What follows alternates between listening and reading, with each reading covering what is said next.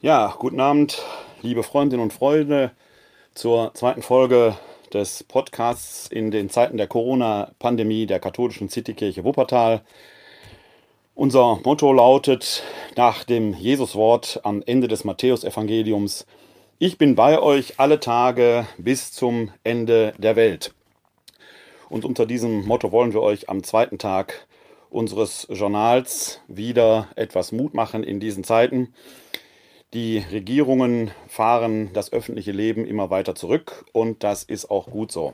Gestern Abend haben wir uns ja schon hier in der ersten Folge darüber unterhalten, wie äh, diese Pandemie in der Potenzierung äh, der Verbreitung sich immer schneller auswirkt. Und deshalb hat eigentlich nur das Zurückfahren des öffentlichen Lebens einen Sinn. Bleibt deshalb zu Hause. Es hat wenig Sinn, die jetzt frei gewordene Zeit zwar mit Videokonferenzen äh, zu verbringen und auch da auf Distanz zu bleiben, dann aber in die Fußgängerzonen zu gehen oder in die Gärten bei dem frühlingshaften Wetter, Wetter draußen und dann dort in Menschenmassen zusammenzustehen. Das, Video, äh, das äh, Virus verbreitet sich eben nicht nur in Großraumbüros oder Arztpraxen, sondern es verbreitet sich im wahrsten Sinne des Wortes zwischenmenschlich überall da, wo Menschenansammlungen zusammenkommen. Also, bleibt zu Hause, tut etwas Gutes für euch und für die Mitmenschen, vor allen Dingen letzten Endes auch für die, deren Immunsystem nicht mehr so stark ist und die durch das Coronavirus möglicherweise sogar in Lebensgefahr kommen. Ich hörte gestern in einem Beitrag, den ich im, glaube im ZDF gesehen habe, von Ischgl, dass da alleine ein Barmann Hunderte angesteckt hat, die den Virus dann nach Island, nach Irland, in die skandinavischen Länder und auch zu uns nach Deutschland gebracht haben. Eine Person reicht also unter Umständen, um schon eine sehr, sehr große Verbreitung zu haben. Arbeitet deshalb mit, auch wenn ihr noch nichts spürt. Bleibt möglichst auf Distanz, meidet Menschenansammlungen da, wo es eben geht und verbringt die Zeit zu Hause. Schaut vielleicht auch hier oder hört es euch an, unseren Podcast, unser Videojournal bei euch. Wir haben seit heute eine Homepage eingerichtet. Die könnt ihr erreichen unter www.kck42.de slash bei euch durchgeschrieben. www.kck.42 langsam www.kck42.de slash bei euch. KCK 42 steht für Katholische City Kirche, die 42 für Wuppertal, das war die ehemalige Postleitzahl. Da könnt ihr unsere Homepage erreichen und das jeweils aktuelle Video und die aktuelle Audiodatei, also das herausgeschnittene Audioelement aus unserer Übertragung anhören. Ihr könnt euch die Audiodatei auch als Podcast äh, herunterladen, mittlerweile schon bei Spotify, in kürzester Zeit hoffe ich auch bei iTunes oder ihr besucht direkt die Podcast-Homepage von mir die erreicht ihr unter www.kck42.de slash bei euch Podcast. Alles durchgeschrieben. Ich wiederhole nochmal www.kck42.de slash bei euch Podcast. Da könnt ihr die Dinge dann anhören oder eben auf den üblichen Kanälen YouTube, Facebook oder in unserem Twitter-Account auch das Video noch einmal nachsehen, wenn ihr es in dieser Live-Übertragung hier verpasst habt. Was gibt's Neues heute in der Welt? Vieles ist Bewegung. Ich kann am besten natürlich hier aus Wuppertal berichten. Hier in Wuppertal tagt mittlerweile der Krisenstab täglich. Und äh, die Stadt Wuppertal gibt, sicherlich nicht nur die Stadt Wuppertal, in anderen Städten wird das auch der Fall sein, gibt täglich einen Newsletter mit den Bekanntmachungen der Stadt heraus. Den habe ich ehrlich gesagt äh, zwar schon seit Jahren abonniert, in den letzten Jahren aber immer mehr nur so kursorisch überlesen. Es lohnt sich aber, diesen Newsletter zu abonnieren, weil dort gerade in diesen Zeiten natürlich immer die wichtigsten Mitteilungen drinstehen, die für den Tag aktuell sind. In diesen amtlichen Bekanntmachungen hieß es gestern noch, dass zwar Kneipen schließen und Bars, aber Gaststätten, Gastronomie allgemeine noch heute offen haben konnte. Eine merkwürdige Entscheidung, als wenn das Coronavirus nicht äh, wüsste, ob es jetzt in ein Café oder in eine Bar gehen sollte. Diese Allgemeinverfügung ist heute weiterentwickelt worden. Äh, meines Wissens ist sie jetzt schon in Kraft, dass mittlerweile alle Lokale schließen sollen. Das öffentliche Leben geht also schrittweise zurück. Wer weiß, für wie lange noch. Auch wir in der katholischen Citykirche Wuppertal sind in Teilen davon betroffen, denn gestern sagte ich schon, bisher sind im Erzbistum Köln alle Gottesdienste bis zum 10.04. einschließlich ausgesetzt. Das ist der Karfreitag. Das heißt, die Osternachtfeier könnte nach derzeitigem Stand der Dinge, wir haben den 17.03. kurz nach 19 Uhr, noch stattfinden. Da haben wir einige Taufen. In diesem Jahr würden wir drei Erwachsene taufen, die ich auf die Taufe vorbereitet habe. Kein Mensch kann im Moment Garantien geben, ob die Osternachtfeier tatsächlich auch stattfindet. Man merkt also, wir reden hier nicht nur tagesaktuell, sondern fast stundenaktuell. Und wir beobachten die Lage äh, auf dem äh, öffentlichen Markt da sehr genau für euch.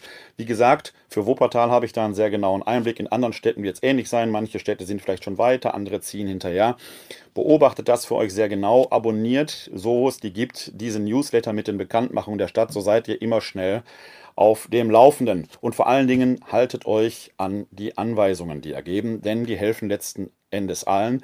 Und sie helfen vor allen Dingen sicherlich auch, dass wir alle diese ganz besondere Zeit, die niemand von uns in dieser Weise schon so erlebt hat, außer vielleicht wirklich den ganz älteren Menschen, die in der Nachkriegszeit sicherlich da ihre Vorerfahrungen gemacht haben, Helft mit, dass wir diese Krise gemeinsam bewältigen, denn Solidarität, das ist das große Stichwort, das wir in diesen Tagen und in diesen Zeiten brauchen. Mit Solidarität kriegen wir auch den Coronavirus in den Griff. Corona heißt ja Krone. Wir können dem Virus das Krönchen erreichen, entreißen, aber nur, wenn wir alle und wirklich alle mitziehen und dort das tun, was jetzt die Stunde geboten hat. Eine Besonderheit äh, irritiert mich persönlich sehr. Ich bin Vater zweier behinderter Kinder, die meine Frau und ich äh, schon im Säuglingsalter adoptiert haben. Die haben beide Down-Syndrom, sind mittlerweile erwachsene Menschen, leben aber noch bei uns, sind 21 und 25 Jahre alt. Die arbeiten hier in Wuppertal in einer Werkstatt für Menschen mit Behinderungen und diese Werkstatt hatte heute noch geöffnet. Wir haben die Kinder jetzt zu Hause gelassen. Sie sind krankgeschrieben weil ich das schon merkwürdig finde, dass gerade in solchen Einrichtungen die Menschen äh, noch äh, zur Arbeit gerufen werden. Denn jeder, der mit behinderten Menschen zu tun hat, weiß, dass dort oft auch physische Bedürfnisse eine große Rolle spielen. Man umarmt sich, äh, auch wenn die Werkstattanleiter dort großen Wert auf Hygiene nehmen, kann man aber eben nicht ausschließen, dass der Abstand dann doch geringer ist, als er in diesen Zeiten geboten ist. Äh, die Werkstatt, in der unsere Kinder arbeiten, hat noch nicht geschlossen. Es gibt noch keine Stunden aktuell, kann gleich alles anders sein. Es gibt noch keine Anweisungen der Landesregierung. Ich hörte davon, dass die Lebenshilfe hier in Wuppertal schon zugemacht hat, die Lebenshilfe in Solingen wohl auch. Das ist mehr als vernünftig. Ich hoffe doch wirklich, dass dort die Entscheider äh, zur Raison kommen und dann schnell auch da eine für die Gesundheit aller gute Entscheidung treffen, dass man nicht mit irgendwelchen merkwürdigen Dingen da versuchen muss, äh, die Betroffenen dann auch äh, zu Hause zu halten und so auch deren Gesundheit zu schützen. Das ist, glaube ich, ein wichtiger Punkt, den wir in diesen Tagen haben. Die Digitalität feiert ja allenthalben und an vielen Orten fröhlich Urständ und man entdeckt die großen neuen Möglichkeiten. Und doch wundert es mich immer sehr, wie langsam manchmal die Kommunikation in diesen äh, Tagen ist. Ähm, deshalb an alle Verantwortlichen, auch Sie sind aufgerufen zu helfen, dass wir das Coronavirus in den Griff bekommen. Treffen Sie also die richtigen Entscheidungen, auch wenn sie möglicherweise drastisch sind und vor allen Dingen bringt sie schnell unters Volk. Da bin ich schon bei einem bemerkenswerten und wichtigen Thema, denn wie erfahren wir, wenn wir uns denn tatsächlich bemühen? Viele Leute informieren sich ja bei Facebook, von manchen höre ich auch immer, sie hätten etwas bei WhatsApp gelesen. Liebe Leute, Facebook ist keine Quelle, WhatsApp auch nicht, YouTube auch nicht, Twitter auch nicht. Das sind Plattformen. Ihr müsst euch das so vorstellen, ich bleibe mal beim Beispiel Facebook, aber das könnt ihr auf alle anderen Plattformen übertragen. Facebook ist wie eine Bibliothek. In einer normalen Bibliothek gibt es einen Bibliothekar, der wertet Bücher nach ihrer Qualität und lässt den Schund draußen und stellt nur die guten Bücher rein. Die sortiert er dann nach Romanen, nach Sachbuch, Krimiliteratur, Gedichtbände, Kinderbände und so weiter. Eine Bibliothek in der analogen Welt hat also eine redigierte Ordnung. Da hat jemand oder ein kleines Team dafür gesorgt, dass die Qualität am richtigen Ort auch zu finden ist. Facebook und die anderen virtuellen Plattformen sind auch Bibliotheken, allerdings gibt es niemanden, der dafür eine vernünftige Ordnung sorgt. Jede und jeder kann da seine Publizierungen und Publikationen reinstellen. Und da steht neben vielen wertvollen und wichtigen Dingen auch jede Menge Schund drin. Man kann also nicht sagen, habe ich auf Facebook gelesen. Ihr müsst dann schon hingehen und müsst genau gucken, ist das tatsächlich eine gesicherte Quelle oder behauptet da irgendjemand nur irgendeinen Quatsch? Das kann man gar nicht immer ganz genau nachprüfen. Deshalb gibt es hervorragende Institutionen, die man auch tatsächlich durch Spenden unterstützen kann, wie zum Beispiel mimikama.at, die nach dem Motto laufen, erst denken, dann klicken. Die kommen aber sicherlich mit dem Recherchieren von Falschmeldungen auch nicht nach. Seid also vorsichtig, wenn ihr etwas bei Facebook, bei Twitter oder bei WhatsApp lest. Das kann wahr sein, muss es aber nicht. Ich persönlich würde tendenziell sogar sagen, es ist wahrscheinlich eher nicht wahr, wenn es nur bei Facebook steht. Wir müssen da schon auf eine entsprechende Qualität achten. Und da habe ich eine interessante Grafik für euch, die ich euch jetzt mal einblende hier. Wenn ihr es euch hinterher anhört, äh, müsstet ihr mal schauen, ob ihr das in den Kommentarfunktionen findet. Da, wo es mir eben möglich ist, werde ich die Grafik auch posten. Ihr seht jetzt hier eine Grafik eingeblendet, die mal so ein bisschen deutlich macht, wo liegen eigentlich die Qualitätsmedien. In der linken äh, Hälfte, in der linken Drittel, seht ihr die Medien, die eher linkspolitisch orientiert sind. Im rechten Drittel seht ihr die Medien, die eher rechtspolitisch orientiert sind. In der Mitte die sogenannten Mainstream-Medien mit den leichten Ausschlägen nach links und nach rechts. Es gibt dann aber auch eine ähm, Wertung von oben nach unten.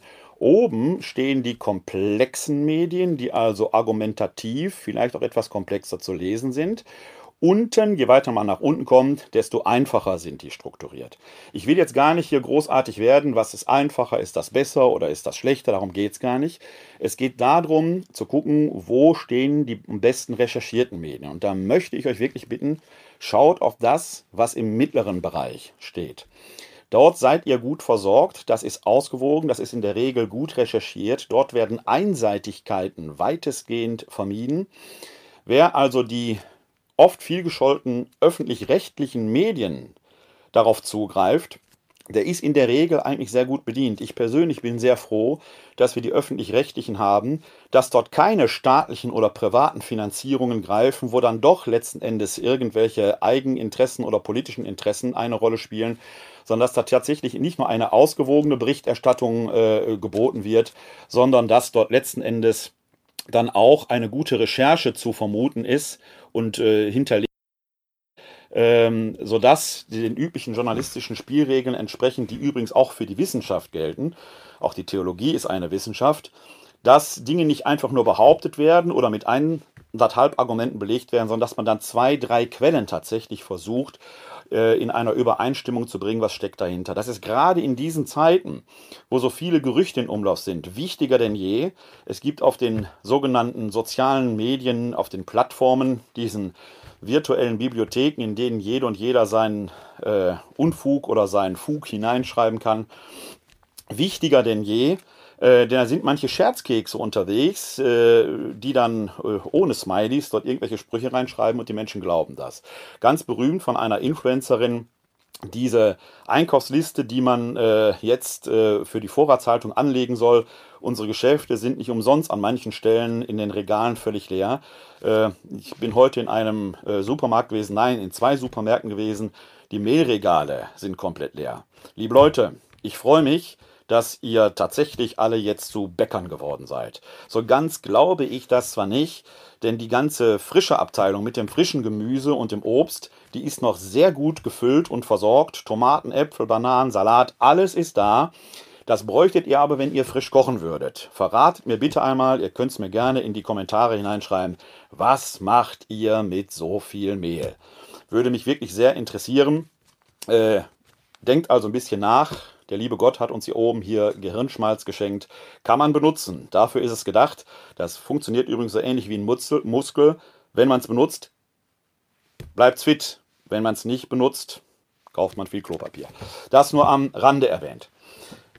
Also, Kommunikation ist ein wichtiges Stichwort. Ich hoffe eigentlich, dass ähm, äh, unsere Regierungen und die Verantwortlichen da nicht nur schnelle Entscheidungen und gute Entscheidungen treffen, die sind dringend geboten, sondern dass die auch angemessen und gut an die zuständigen Stellen und an alle, äh, zu denen es gehört, kommuniziert werden, dass wir gut und schnell durch diese Krise kommen.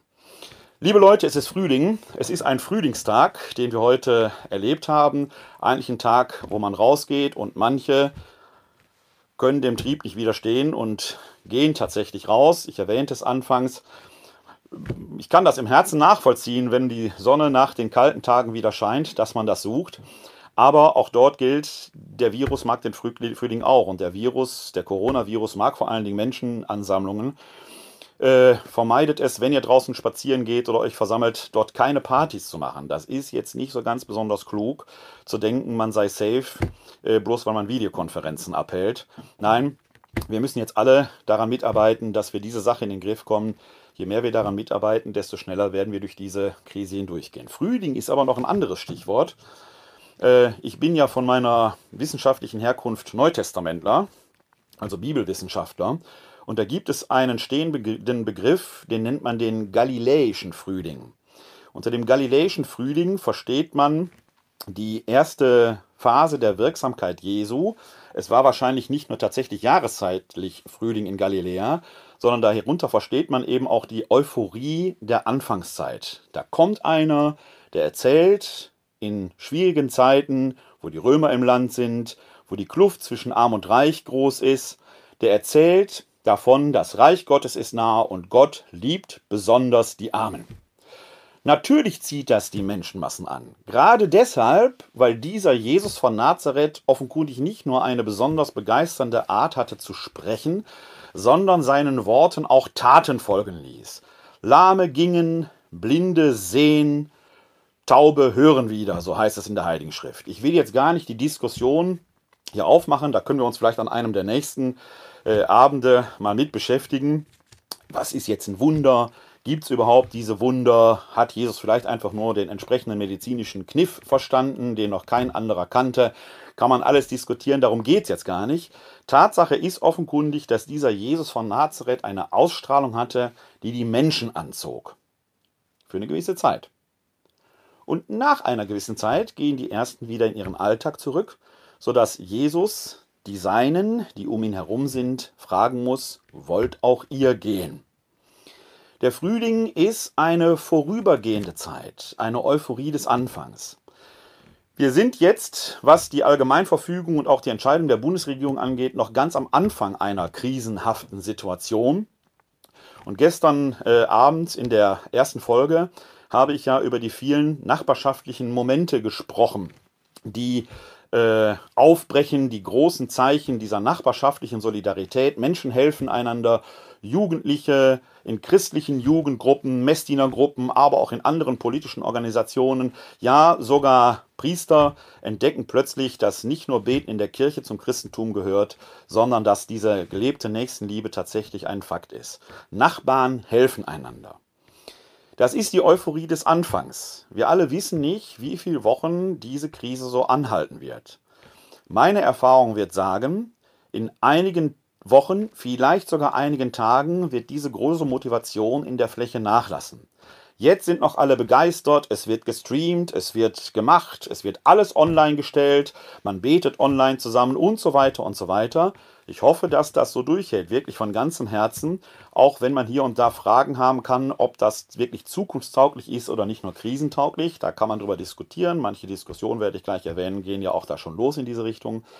Die Frage ist, werden wir das tatsächlich über Tage und Wochen durchhalten?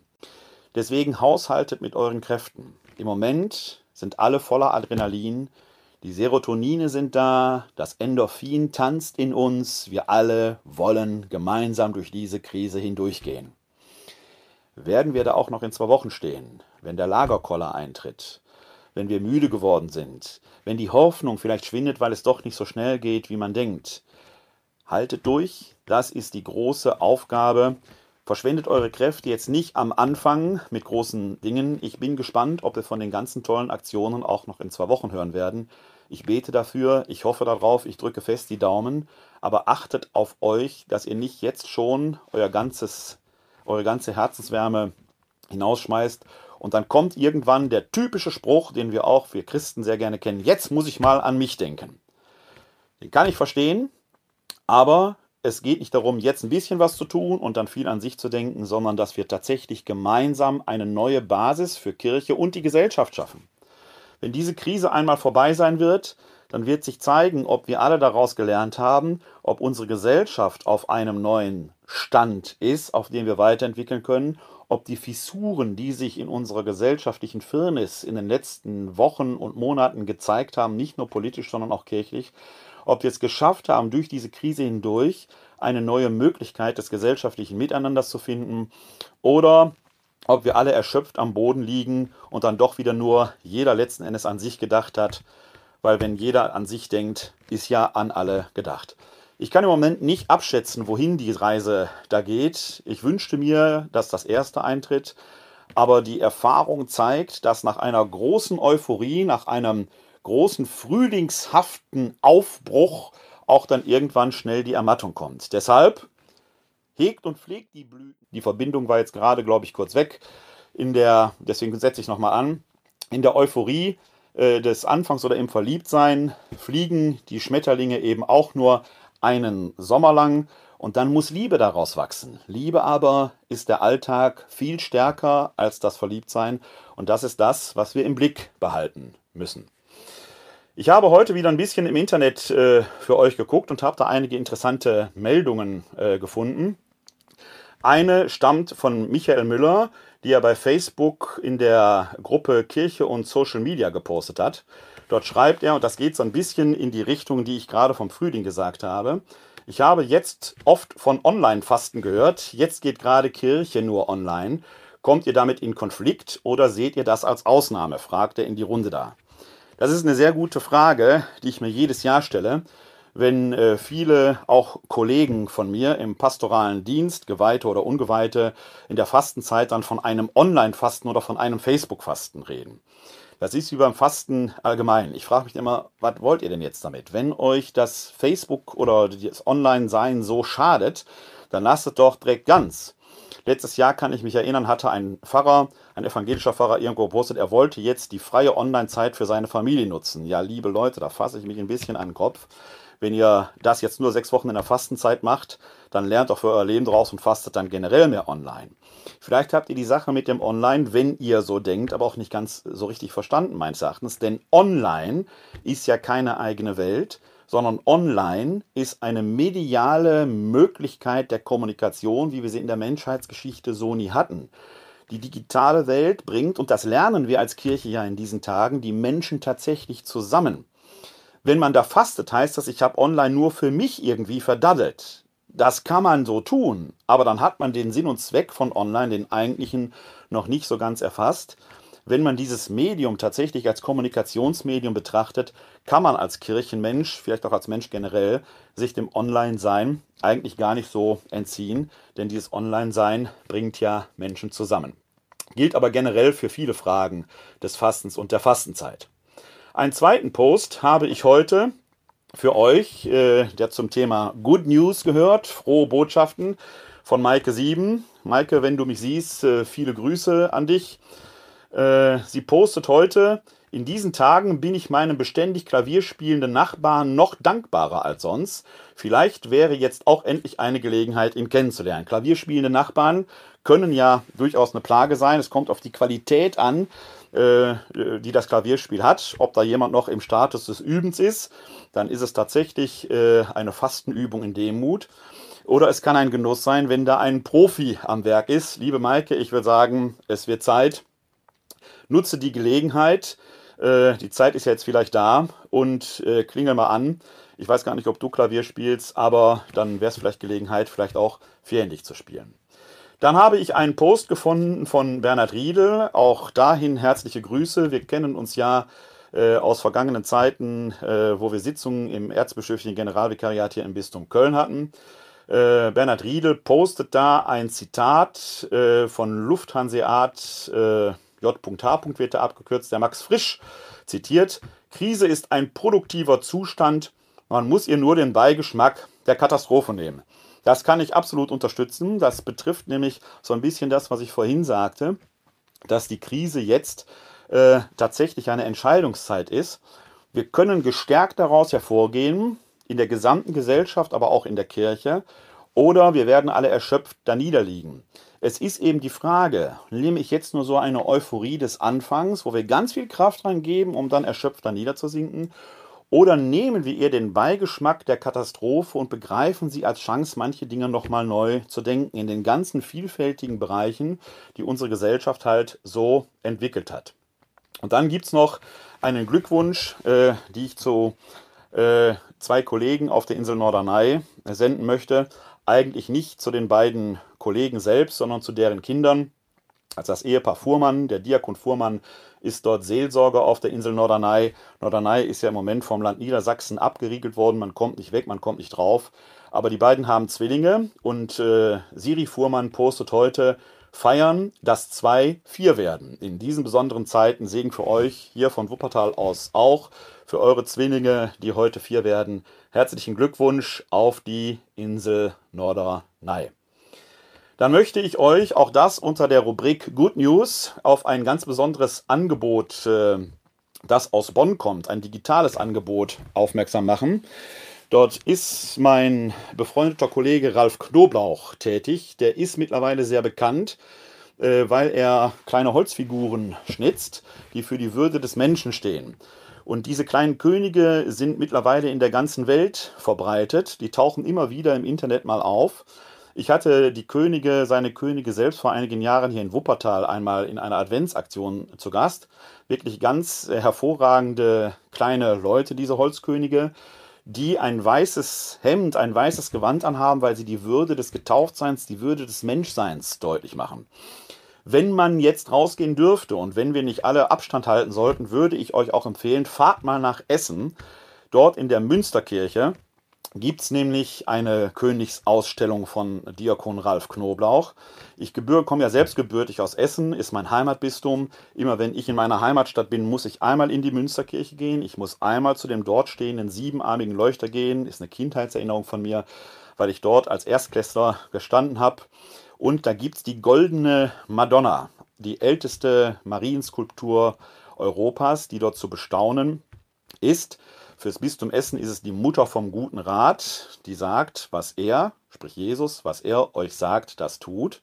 Und neben der goldenen Madonna steht jetzt tatsächlich eine Königin von Ralf Knoblauch. Ich fand dieses Bild, als ich es im Internet gesehen habe, wunderbar. Denn goldene Madonna und ein König, eine Königin von Ralf Knoblauch, das ist nicht mehr zu toppen eine Mutter vom guten Rat und eine Königin der Würde. Lieber Ralf, ich bin dankbar, dass äh, du auch in meinem Arbeitsfeld im pastoralen Zukunftsweg mitmachst. Die Könige und Königinnen lohnen sich. Jetzt geht es aber gar nicht um den Ralf, sondern um seine Frau Anja Knoblauch. Die bietet nämlich jetzt in diesen Zeiten einen äh, Online-Bibliolog an und zwar via WhatsApp. Sie hat dazu ein zweiseitiges PDF verfasst, wie das geht und wie man sich da anmelden kann. Das äh, versuche ich online zu stellen auf den verschiedenen Kanälen. Ihr könnt euch aber, wenn ihr da mitmachen wollt, äh, bei diesem WhatsApp-Bibliolog bei Anja Knoblauch direkt selbst melden. Die wird euch sicherlich die PDF-Datei auch zuschicken. Sie schreibt in der PDF-Datei noch Fragen. Dann schreiben Sie gerne an. Und jetzt kommt die Mailadresse, Achtung Aufmerksamkeit, anja.knoblauch thomas-morus-bonn.de anja.knoblauch.thomas-morus-bonn.de. Es gibt also eine ganze Reihe von Möglichkeiten, wie man diese Zeiten der Krise nutzen kann, der Corona-Krise nutzen kann, äh, auch sinnvoll nutzen kann und äh, sicherlich nicht nur etwas lernen kann, sondern äh, die Zeit dann auch nutzt, um Gott etwas mehr auf die Spur zu kommen. So ihr denn gläubig seid, so ihr nicht gläubig seid, lohnt es sich auch der Frage nachzugehen, warum es Menschen gibt, die Gott auf die Spur kommen wollen. So viel Neugier sollte sein. Ein Punkt ist mir persönlich noch wichtig, weil der seit gestern umgeht und weil auch da jetzt eine Diskussion aufbricht. Es betrifft nämlich die Frage der Eucharistie. Die Eucharistie ist gerade für uns Katholiken römischen Ritus also für römische Katholiken, äh, das Herzstück des Kircheseins überhaupt. Das Zweite Vatikanische Konzil spricht davon, dass die Eucharistie Quelle, Mitte und Höhepunkt des kirchlichen Lebens sei. Und da bricht natürlich jetzt der Ausfall der Gottesdienste hier im Erzbistum Köln mindestens bis zum 10. April. Äh, das ist so der Stand der Dinge heute. Äh, natürlich mitten hinein in dieses Herzstück und stellt nicht nur die Priester, für die ja die Eucharistie als denen, die der Eucharistie vorstehen, nochmal in einer ganz besonderen Weise ein Herzstück ist, äh, stellt natürlich einiges in Frage. Man versuchte am vergangenen Wochenende dem zu begegnen, indem man Eucharistiefeiern streamte. Ich erzählte das gestern schon, hier und da ist das ganz gut gelungen, weil man dann die Pastoralteams versammelt hat, sodass sich wenigstens eine rudimentäre Gemeinde fand und dort der Leib Christi, der sich um den Leib Christi versammelt, dann auch sichtbar wurde. Da, wo ein Priester alleine zelebriert, wird das theologisch nicht so ganz unheikel. Nicht nur, weil es äußerst klerikalistisch wirkt, sondern weil es auch vom theologischen Verständnis natürlich her ist. In der Tat bedeutet die Corona-Krise an dieser Stelle auch eine theologische Herausforderung. Wenn die Eucharistie Quelle, Mitte und Höhepunkt des gesamten christlichen Lebens ist und genau diese Quelle, Mitte und Höhepunkt im Moment nicht gefeiert werden kann, zumindest nicht in der physischen Gemeinschaft, dann stellt das vor eine Herausforderung. Denn das ist ein Punkt, den kann man diskutieren. Ich sage jetzt meine Meinung dazu. Wir sprechen als Katholiken an dieser Stelle von Realpräsenz und nicht von Virtualpräsenz. Für mich gehört zum Sakrament immer auch eine, man als Theologe sagt man körperliche, also somatische Dimension hinzu. Man kann Menschen nicht online taufen. Das geht nicht. Man kann Menschen nicht online firmen. Kann man dann online Eucharistie feiern? Im Sinne einer geistlichen Eucharistie, einer geistlichen Kommunion mag das gehen.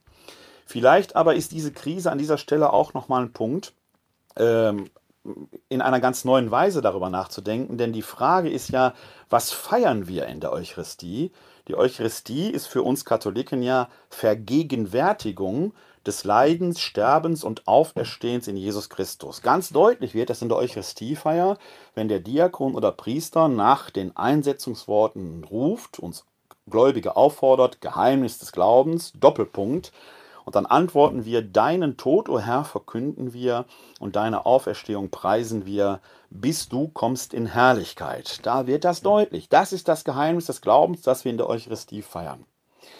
Wenn wir das jetzt nicht in der üblichen Weise der physischen Anwesenheit, auch der somatischen Gemeinschaft feiern können, ist das vielleicht auch ein Zeichen des Geistes, dass wir darüber nachdenken müssen, was denn Leib Christi sein, was wir ja als Versammlung um den Leib Christi sind, darüber hinaus bedeutet. Vielleicht ist das ein Lerneffekt, den wir neu kennenlernen müssen, denn Jesus selbst, das sagte ich eingangs, redet ja nicht nur schöne, heilige Worte von Gott, vom anbrechenden Reich Gottes, er handelt auch danach. Eucharistische Existenz ist sicherlich die Feier der Eucharistie. Adäquat ist jetzt sicherlich auch die eucharistische Anbetung. Katholiken können damit etwas anfangen. Es geht aber noch viel mehr, denn der Apostel Paulus spricht ja im ersten Korintherbrief, wenn ein Glied des Leibes leidet, leiden alle Glieder mit. Das heißt, es geht um viel mehr als das rein liturgische Geschehen, an dessen Ende im Lateinischen ja auch steht. Es heißt, ite missa est, geht, ihr seid gesendet, wortwörtlich übersetzt. Vielleicht ist es genau die Zeit, dass wir jetzt lernen müssen, eucharistisch Kirche sein heißt nicht nur die Hände betend falten, sondern vorher und nachher auch waschen und vielleicht sie sogar denen, die jetzt der Hilfe besonders bedürfen, sie für sie öffnen, um damit anzupacken und zwar über ein frühlingshaftes Anfangsgefühl hinaus. Ich habe noch keine abschließende theologische Reflexion mehr darüber gebildet, möchte nur aufmerksam machen auf einen, äh, einen Artikel, der in den Vatikan News erschienen ist, wo der äh, Theologe Tück sich genau um diese Frage Gedanken macht. Das ist der Wiener Dogmatiker Jan Heiner Tück. Äh, auch da versuche ich den Link in den verschiedenen Medien, ich hoffe, dass ich die verschiedenen Kanäle alle erreiche, zu hinterlegen. Den empfehle ich gerne der äh, Aufmerksamkeit an. Äh, möchte aber nochmal dabei sagen, wir, das äh, sind alles keine abschließenden Überlegungen, auch das, was ich gesagt habe, nicht. Ich merke nur, dass mich das theologisch und auch als Theologe umtreibt und denke, dass auch da die Corona-Krise in der Tat eine wichtige Diskussion eröffnet. Was heißt es, eucharistisch Kirche zu sein? Jetzt gerade aktuell in den Zeiten der Corona-Pandemie, wo die physische Feier der Eucharistie nicht mehr so möglich ist wie bisher, sondern auch letzten Endes darüber hinaus. Da ist tatsächlich, glaube ich, theologisches Nachdenken weiter gefordert. Ich möchte jetzt ähm, einen Blick auf die Tageslesung werfen vom heutigen Dienstag in der dritten Woche der Fastenzeit. Auch da gibt es wieder ein Evangelium und natürlich eine erste Lesung. Und die erste Lesung möchte ich etwas näher in den Blick nehmen. Sie stammt aus dem Buch des Propheten Daniel, Kapitel 3, der Vers 25 und dann die Verse 34 bis 43. Da heißt es. In jenen Tagen sprach Asaja mitten im Feuer folgendes Gebet. Um deines Namens willen, Herr, verwirf uns nicht für immer, löse deinen Bund nicht auf. Versag uns nicht dein Erbarmen, deinem Freund Abraham zuliebe, deinem Knecht Isaak und Israel, deinem Heiligen, denen du Nachkommen verheißen hast, so zahlreich wie die Sterne am Himmel und wie der Sand am Ufer des Meeres. Ach Herr, wir sind geringer geworden als alle Völker, in aller Welt sind wir heute wegen unserer Sünden erniedrigt. Wir haben in dieser Zeit weder Vorsteher noch Propheten und keinen, der uns anführt, weder Brandopfer noch Schlachtopfer, weder Speiseopfer noch Räucherwerk, noch einen Ort, um dir die Erstlingsgaben darzubringen und um Erbarmen zu finden bei dir. Du aber nimm uns an. Wir kommen mit zerknirschtem Herzen und demütigendem Sinn. Demütigem Sinn. Wie Brandopfer von Widdern und Stieren, wie tausende fetter Lämmer, so gelte heute unser Lob vor dir und verschaffe uns bei dir Sühne. Denn wer dir vertraut, wird nicht beschämt. Wir folgen dir jetzt von ganzem Herzen, fürchten dich und suchen dein Angesicht. Überlass uns nicht der Schande, sondern handle an uns nach deiner Milde, nach deinem überreichen Erbarmen. Errette uns, deinen wunderbaren Taten entsprechend, verschaff deinem Namen Ruf, Herr. Wort des lebendigen Gottes. Dank sei Gott. Ein paar kurze Gedanken dazu, weil ich auch hier wieder merkwürdig berührt bin von der Aktualität, die dieser Text hat, den ich ja nicht ausgesucht habe, weil er so wunderbar passt, sondern weil die katholische Leseordnung ihn für heute vorsieht. Ich möchte Ihre und eure Aufmerksamkeit auf den Vers 38 lenken. Da heißt es, wir haben in dieser Zeit weder Vorsteher noch Propheten und keinen, der uns anführt, weder Brandopfer noch Schlachtopfer, weder Speiseopfer noch Räucherwerk, noch einen Ort, um dir die Erstlingsgaben darzubringen und um Erbarmen zu finden bei dir. Es betrifft genau die Situation, die wir als Christinnen und Christen, insbesondere als römische Katholiken, mit der Eucharistie im Herzen der Bedeutung erleben. Wir haben zurzeit diese Liturgie nicht. Ja, unsere Vorsteher sind noch da, aber sie können ihr Werk nicht in dieser Weise vollziehen, wie wir es eigentlich bräuchten. Die Frage ist, haben wir Propheten? Gibt's das alles noch? Wo geht der Weg hin in dieser Krise?